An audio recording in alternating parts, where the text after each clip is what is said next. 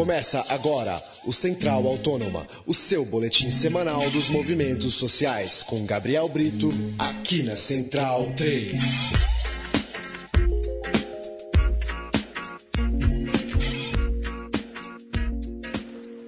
Olá, ouvinte Central 3, hora de mais um programa Central Autônoma, nosso podcast semanal para tratar dos movimentos sociais espalhados pelo Brasil. Central Autônoma, esse de edição número 60. Você ouve toda sexta-feira em central3.com.br. Eu sou Paulo Júnior, tenho a companhia aqui nos estúdios Central 3 em São Paulo, de Gabriel Brito. Olá, Gabriel.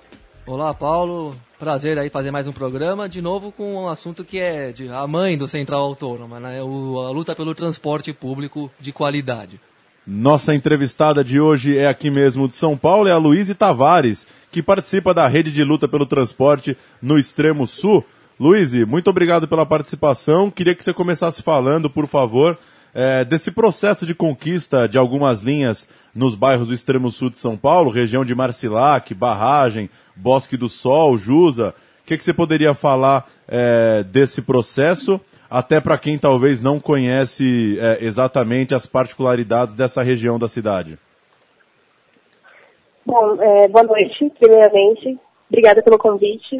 É, então, eu acho interessante a gente falar o que, que é hoje o coletivo da luta do transporte no Extremo Sul.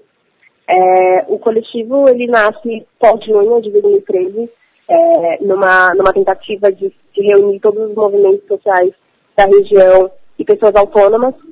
E, e no final, isso né, concluiu-se num, coletivo de, de, de um grupo de pessoas que estavam a fim de lutar pelo transporte naquela região. Então, seja o transporte que é de uma qualidade, seja a tarifa que é cara, ou seja em regiões, né, como você citaram, não tem transporte.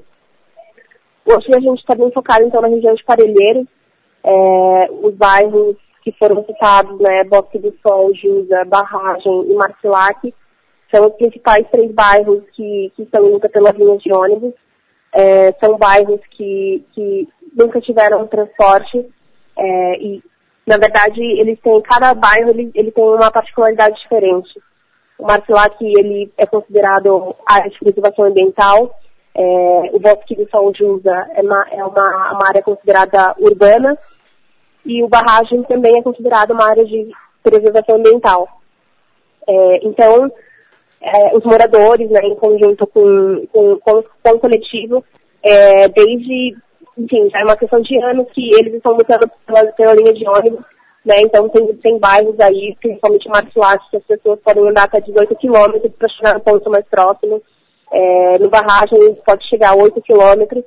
É, então, na verdade, não é, não é uma luta simplesmente por uma linha, né? É uma luta para ter esse direito à cidade assegurado, que é uma coisa que nenhum desses bairros tem hoje. Certo. E como é que vai ser essas linhas aí? Elas vão, vão funcionar em regime de passe livre? Já são linhas definitivas? Explica pra gente, por favor.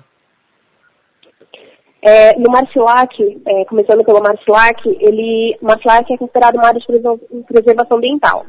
É, então, o Marcilac, ele tem um, um longo histórico de luta também. Foi o primeiro bairro onde começou uma luta pela criação das linhas. Então, o Marcilac já teve a linha popular em abril de 2014. É, os moradores já se aguentaram na prefeitura no sentido da cidade. É, então, é um dos bairros que tem que está organizado há mais tempo. É, o que a gente pensa, né, no formato de linha, de linha para esses bairros, por exemplo, o Marcilac, é, a linha que, ela, enfim, essas linhas elas já estão em processo de, de confirmação. Mas a linha do Marcilac, então, ela seria uma linha com caráter rural, é, ou seja, uma linha circular dentro do bairro, onde ela que, chama, que chamaria então Marcilac Mambu. Mambu seria o último bairro ali de, do Marcilac e ele iria até o ponto 40, até o quilômetro 49. Ali no quilômetro 49 passa um ônibus é, que vai para o terminal Varginha. Então a linha que a gente está a gente está reivindicando ali no Marcilac é uma linha circular que vai andar entre o bairro e é uma linha de caráter rural. Então ela não tem tarifa, é tarifa zero. É, e ali também naquela região não faz sentido colocar uma linha tarifada é, pelo seguinte motivo. Ali no meio, entre o Mambu e entre o 49, tem uma OBS. Então muitas pessoas hoje perdem muitas consultas porque não conseguem chegar na UBS por conta do trajeto que tem que andar. Então, o que a gente faltou na reunião com o Haddad foi que essa, essa, essa que ela tem que ser de caráter rural, então ela não pode ser cobrada, porque uma pessoa que vive do Bambu até o UBS não tem 3,50 para tirar. Então ela não vai ter 3,50 para ir para o UBS, nem 3,50 para voltar. Então as pessoas não teriam ainda acesso né, integral a esse transporte. Então a linha do Marcilac é uma linha de caráter rural, de tarifa zero. É, no bosque, no bosque Jusa, como eu tinha comentado, é uma área que, é, que é considerada urbana. Sendo considerada urbana, a linha seria tarifada. Então, é, e na verdade o que a gente identifica para esse bairro é de que a, o ônibus saia do Jusa e vá até o terminal Varginha. Não faz sentido ele ir até o terminal Parelheiros, porque seria um trajeto negativo. Então a gente está pensando é, que né, ele tem que seguir sentido centro. Então seria Jusa, terminal Varginha, passando pelo Bosque do Sol. E barragem é também uma área de preservação ambiental. A barragem ele tem um ônibus que vai chegar até um certo ponto de barragem. Só que a barragem, ele, como foi levantado até em reunião, a média de pessoas que moram ali é de 15 pessoas depois desse ponto final. É, então, na verdade, as pessoas têm que andar muito, ainda tem muitos outros bairros para trás desse, desse ponto final. Então, é, o barragem ele vai de encontro com a linha do Marcilac. Então, seria uma linha de caráter rural, uma linha circular, que levaria as pessoas até o próximo ponto para pegar o ônibus para o terminal. Né? Então, esse ponto é o barragem terminal Parelheiro, onde tem um ônibus. E aí, a, o que, o que os moradores estão indicando é que tenha uma linha pra, depois desse, desse ponto. Que muitas pessoas ainda moram depois desse ponto, né? Então, que tenha essa linha circular que leve as pessoas até esse ponto final e que nesse ponto final as pessoas peguem outro ônibus para chegar ao terminal Parelheiro. É, então, aqui também seria uma linha de caráter rural e uma linha tarifa zero. É, porque, na verdade, quem sair do ponto final e chegar até o próximo ponto, por isso paga outra tarifa por conta da distância. Então, não, não faz sentido pessoa pagar duas tarifas só para chegar no terminal. E, Luiz, o que, que você poderia falar é, de algumas experiências de pessoas que vivem nessa região em relação ao dia a dia, é, esse, essa estrutura frágil é, e ruim de deslocamento? Porque, de certa forma, isso pode, isso impacta em atraso para chegar no emprego, a dormir pouquíssimas horas por dia. O que, que você poderia falar um pouco, talvez, em termos de horário e de tempo de deslocamento, de testemunhos que você tem de pessoas que sofrem com isso no dia a dia? Bom, é, no Marçoac a gente teve um, exemplo, né, a Renata, que é uma moradora do Marçoac, então ela, ela teve uma experiência assim na pele de que ela, ela mora no, no, no, onde você fica ali, ali do, do Marçoac, né? Então a Renata, ela chega, ela, trabalhava, ela arrumou um emprego na Paulista, e entrava às 7 horas da manhã. É, para Renata chegar às sete da manhã, ela saía de casa às duas e meia da manhã, mais ou menos, para chegar no ponto às quatro. Então ela pegava o primeiro ônibus, né, ali no quilômetro 49 do Engenheiro Marcilac, né, avenida, pegava o primeiro ônibus para ir para o terminal Varginha. E ela comentou que ela, mesmo assim, ela ainda chegava atrasada. Então, ela trabalhava até as 10. Quando ela chegava em casa, meia-noite meia mais ou menos, mas o que tinha era de banho, e levantava de novo para poder trabalhar às duas e meia da manhã para caminhar até o ponto, né, e chegar no ponto até, até as quatro da manhã. É, então a Renata, ela seguiu essa rotina durante 45 dias, que foi o tempo que ela aguentou.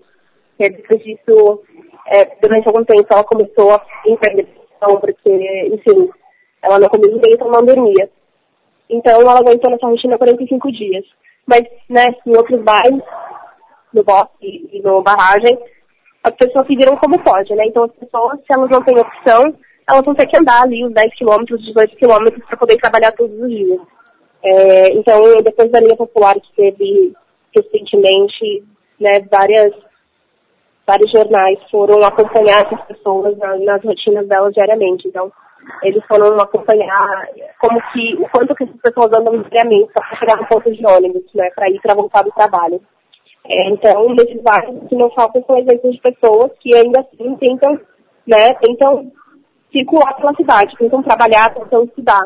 Mas, na verdade, isso nem todas as pessoas conseguem, né? É uma questão de fatores, seja marido, filho, a própria violência, porque você voltar às 11 horas da noite numa rua que só tem mato dos dois lados, andando sozinha, é perigosíssimo. Então, não, não são todas as pessoas que ainda conseguem sair desses lugares. Então, as pessoas, na verdade, elas ficam ali presas porque elas não conseguem sair. Então, né, a gente tem, ainda tem aqueles que conseguem sair, mas enquanto outros não, simplesmente vivem lá e conseguem trabalho lá, então simplesmente ficam, né? Não saem de lá para nada. E, bom, você acredita que a questão, que a pauta dos transportes e do passe livre já entrou de uma forma definitiva na pauta dos movimentos sociais e comunitários de toda a periferia, né? não só aí do sul, como também de outras regiões que têm mais ou menos as mesmas dificuldades cotidianas? Se a gente, a gente estiver falando do transporte em si, é, eu acho que todo mundo vê né, a, a problematiza a situação de parelheiros, né, porque não é só parelheiros que tem falta de transporte na Zona Leste, já de Novo Horizonte também, na Zona Leste, tem falta de transporte, e tem moradores em luta também pela linha.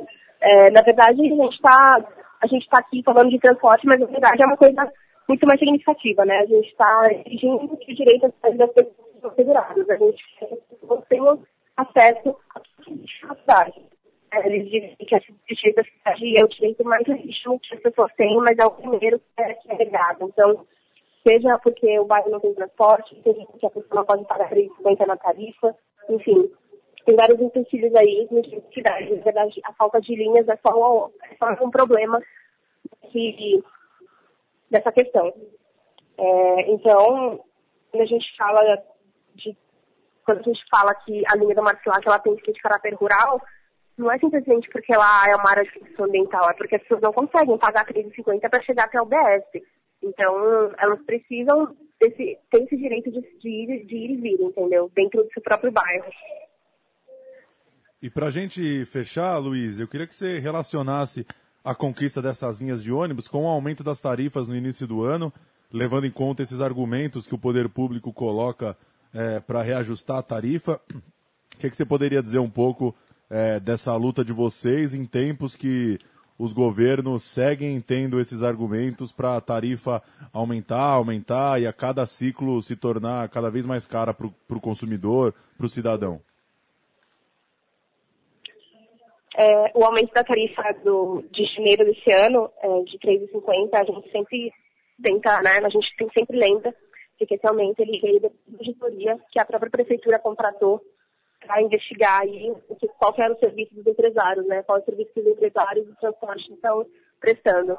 Então, na verdade, a auditoria levantou vários rombos, né? Várias, várias, enfim, por exemplo, a cada 10 feita, é, os empresários lucram bilhões em cima, em cima de serviço que não está sendo prestado.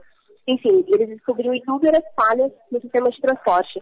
E, na verdade, a gente sempre fala que é, a questão da tarifa zero, né, não só da tarifa zero, mas da tarifa zero, da falta de transporte, não é uma questão simplesmente técnica, né, não é uma questão técnica, é uma questão muito mais política, né, então, depois da auditoria, né, então decidiu é, tomar a decisão política aumentar de novo a tarifa, né, ao invés de reduzir o lucro desses empresários, aumentar para quem já não conseguia pagar três reais. Então, a gente tem também uma pesquisa do IPEA, que, que falou que 37 milhões de pessoas não usam transporte regularmente porque não tem dinheiro da passagem. Então, quando a gente pensa nessa decisão política de se aumentar de novo a tarifa, né, a gente vai a gente vai que esses, esses 37 milhões de pessoas só vão aumentar, né, eles vão multiplicar. Então, principalmente nas periferias, né, as periferias são os lugares em que mais sofre o aumento de tarifa. É, eu mesmo tenho, tenho amigos né, uma, alguns anos atrás, quando a tarifa ainda era 3 reais, sim, conseguia sair, não conseguia para o fundo de passagem, para outro lugar, porque eu tinha o da passagem. É, então, hoje, né, aumentando 50 centavos da tarifa, aumentar o número de pessoas que são excluídas da cidade, né? Então, as pessoas que vivem à margem, né? Se elas vivem na periferia e ainda não tem dinheiro da passagem, não conseguem circular. Então, é, essa, essa decisão política, né, que a gente sempre fala que não ter transporte ou aumentar a tarifa é uma, é uma, é uma decisão política. Né? E aí, uma desculpa que eles sempre dão né, para tentar justificar esse aumento é que diz que foi abaixo da inflação, etc. Mas se foi abaixo da inflação, prova que é uma decisão política, né? Você tem a opção de, de não aumentar a tarifa, você tem a opção de abaixar a tarifa, de não aumentar o quanto que a inflação sobe. Então, tudo é uma decisão política e, na verdade, cabe mais né, os usuários do transporte, as pessoas que usam transporte, que, né, que, deviam, que deveriam decidir como que o sistema de transporte deve funcionar, né? Que são as pessoas que usam diariamente e não um grupo de pessoas que nem usam transporte decidir onde que uma linha deve passar, o quanto que a tarifa deve custar. Então, na verdade, agora mais um empenho dos usuários do transporte, das pessoas que usam transporte, de, enfim, se apropriar da pauta e brigar por isso, né? Que é isso que os moradores de cadeira estão fazendo. É, tá, enfim, estão, eles têm suas, suas demandas, né? Tem que tarifa zero, tem que ser de caráter rural, tem que ter uma linha de ônibus sim. Então é isso, né? A gente está nessa luta, nessa briga pela linha e, na verdade, a gente teve bons frutos já dessa luta, então a gente já tem uma coisa mais encaminhativa das linhas. Então, na verdade, isso que a gente quer deixar para as pessoas, assim, é a organização das pessoas, a organização popular que vai conseguir mudar as coisas hoje, né? Não só pelo transporte, mas mudar, assim, a vida das pessoas, assim, né? Da forma que elas quiserem. Então, na verdade, esse ponto que a gente quer deixar assim, para as pessoas se apropriarem da pauta e brigarem pelo que é certo, né? Porque, na verdade, eles não sabem o que é certo ou ruim. Quem sabe são as pessoas que estão que estão ali utilizando, seja o transporte, seja na saúde, na, na educação. Então, né, a gente fala de saúde da vida. É isso. Programa Central Autônoma de número 60 conversou com Luiz Tavares, da Rede de Luta pelo Transporte Público no Extremo Sul. Luiz, valeu pela conversa e seguimos acompanhando a jornada de vocês aí no Extremo Sul. Obrigada. Obrigada pelo convite de novo. E, enfim, continue acompanhando. E quem quiser tomar com a gente na luta do transporte no Extremo Sul, só entrar em contato também. Valeu, um abraço. Valeu, um abraço. Obrigada. Fim de mais um Central Autônoma, Gabriel Brito, de número 60, mais uma vez falando de transporte público aqui em São Paulo, uma região particularmente é, complicada nesse sentido, para falar o mínimo, né? Muito complicada, tem que dar os parabéns aí para a Vitória, porque é uma luta muito difícil de levar à frente, muito mais difícil do que as lutas que a gente está acostumado a ver aqui na região central, onde tem até desde a condição estrutural favorece até o próprio holofote das mídias, de todos os perfis, né? Então ali foi uma, uma, uma, luta bem árdua que se reproduz em outros cantos da cidade. A gente tem que comemorar essas pequenas vitórias também, além de resistir às ofensivas que a gente vive sofrendo no dia a dia, mas sem dúvida uma grande vitória para celebrar bastante do pessoal do Extremo Sul e que venham outras aí pela frente. Central Autônoma de número 60 tratou então do transporte público aqui na cidade de São Paulo. Nosso programa chega toda sexta-feira em central3.com.br e voltamos então na semana que vem. Até lá.